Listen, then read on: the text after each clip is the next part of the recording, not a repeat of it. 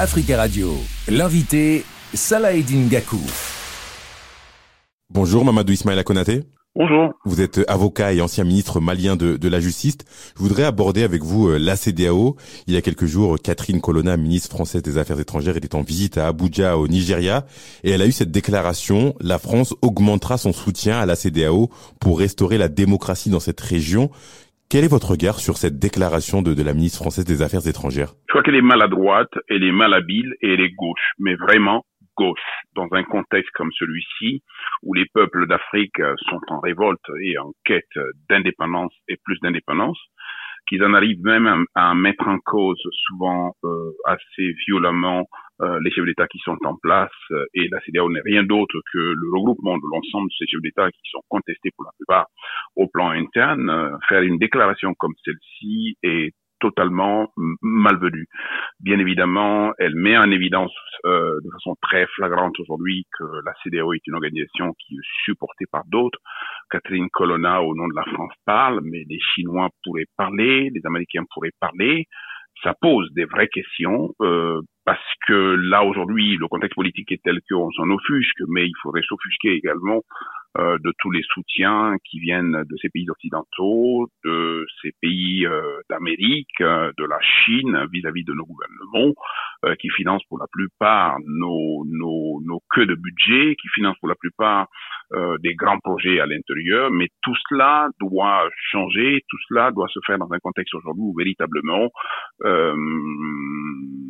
les Africains que nous sommes, les Africains de façon générale, aient leur mot à dire cette déclaration, encore une fois, de mise affaires étrangères de France est malhabile. On peut dire que ce type de déclaration fragilise la légitimité de, de la CDAO. Je parle notamment de, de la vision des peuples de, de l'organisation ouest-africaine. D'abord, cette organisation peine à se faire entendre.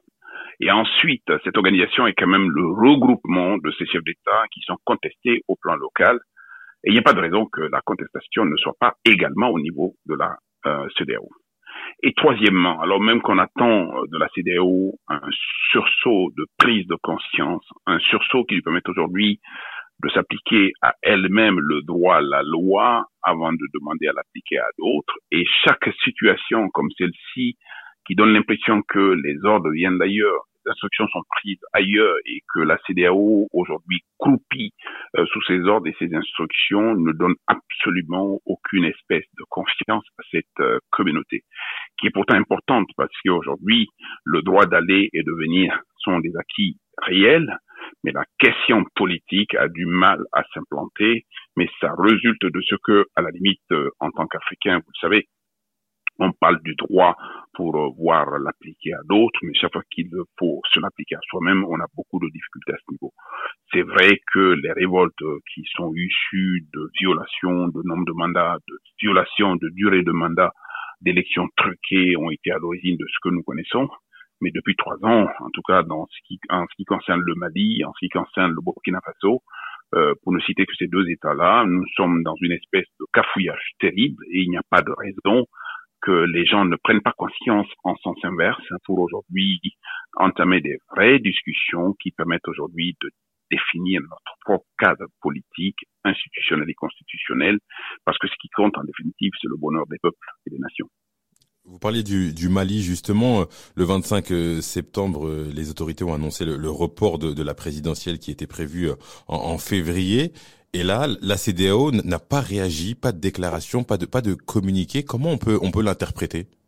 Mais euh, c'est de la mollesse. C'est de la mollesse. Au même moment que la CDAO est totalement désabusée euh, de comportements auxquels nous assistons au Mali, mais pas que. Euh, on se rend compte également qu'on a des autorités militaires à la tête de l'État du Mali qui en font à leur tête, avec l'acquiescement des gens, soi-disant, et si je suis la CDAO, très franchement, très honnêtement, je me mets en recul. Parce que quelles que soient les mesures que la CDAO prendrait, quelles que soient les décisions qu'elle prendrait, y compris des embargos aujourd'hui, on sait l'incidence sur les populations et cette incidence est négative. Mais en même temps, c'est quand même une partie de cette population qui accompagne justement cette situation de non-droit, cette situation de violation du droit.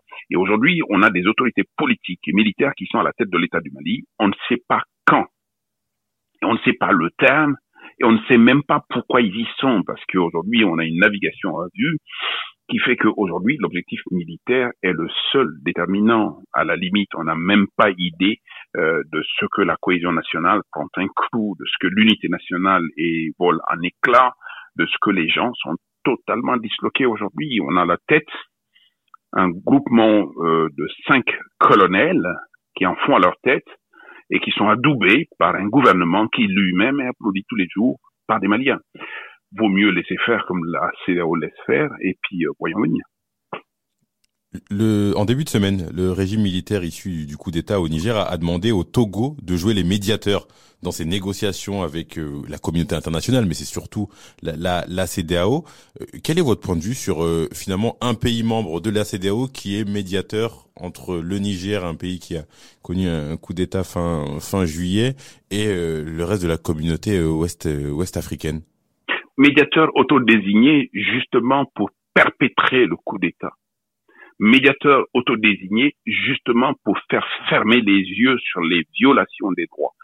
Médiateur autodésigné parce que simplement le Togo a décidé en tant qu'État membre aujourd'hui de faire le contraire de ce qui doit être fait, d'être aux, antipodes du droit et d'en faire à sa tête. Le Togo était là justement pour tirer le Mali d'affaires. Le Togo est là justement pour le Niger, mais demain le Togo sera là également pour le Burkina Faso. Vous savez, ça me rappelle un ancien chef d'État qui a régné pendant 23 ans dans un des pays du Sahel et qui était là justement pour accompagner toutes les situations euh, dans lesquelles on s'est retrouvé, dans des situations de rébellion, dans des situations de, de contraste avec le droit.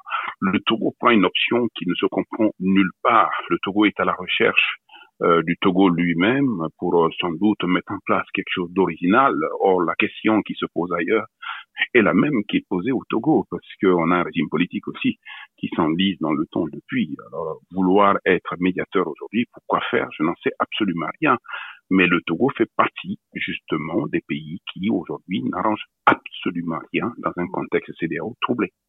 Ça sera ma, dernière question. Euh, la, la CDAO, la Cour de justice de la CDAO a fixé au 17 novembre la date de sa décision sur euh, la réintégration euh, de l'opposant sénégalais Ousmane Sonko sur les listes électorales.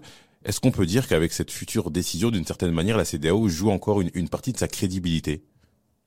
Mais alors, pour être très très concret avec vous, vous savez, c'est pas la première décision que prend cette admirable Cour de justice au sein de la CDAO que les peuples, les pays euh, mettent sous leurs pieds et marchent dessus. Ce fut le cas pour le Togo lui-même lorsque des décisions importantes ont été prises dans un contexte électoral où véritablement le gouvernement de Togo en a fait à sa tête.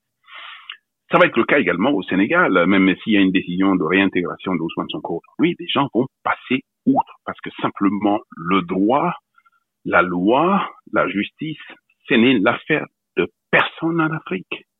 C'est ce qui justifie les coups d'État militaires et c'est ce qui justifie également le comportement inacceptable d'un certain nombre de gouvernants. Et vous ne verrez jamais des populations ou des peuples en Afrique descendre dans la rue pour réclamer l'application du droit.